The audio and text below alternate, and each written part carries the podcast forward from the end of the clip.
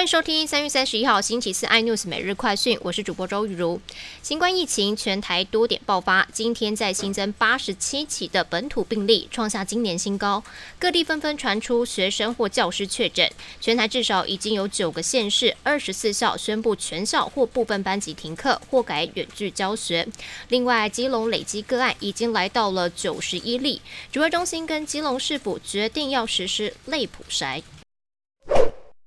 俄罗斯入侵乌克兰之后，因为国际制裁导致了石油出口受阻，迫使俄国寄出了低价能源来吸引买家，更向印度提供每桶折价高达三十五美元的乌拉尔原油。另外，俄国晶片设计大厂贝加尔的 IC 晶片被断供，以及全球最大晶圆代工厂台积电退出了俄罗斯市场，对他们影响都非常大。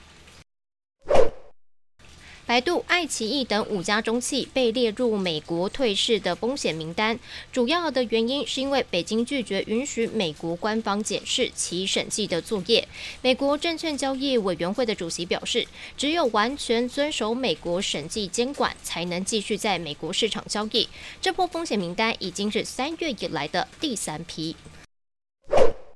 美国《时代》杂志公布了全球百大最具影响力的企业名单，其中亚马逊、苹果、辉达等科技大厂连续两年都入榜。去年入榜的台积电，今年则跌出名单之外。台湾企业没有任何一家上榜，其他企业包含了韩国三星、电动车大厂特斯拉，今年也都不在榜上。